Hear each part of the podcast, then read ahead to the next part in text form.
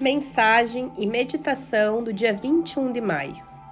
Eu sou uma expressão única da unidade eterna. Estou aqui para aprender a amar a mim mesmo e amar os outros incondicionalmente. Apesar de todas as pessoas terem características mensuráveis, como altura e peso, há muito mais em mim do que a minha forma física. A parte incomensurável de mim é onde está o meu poder.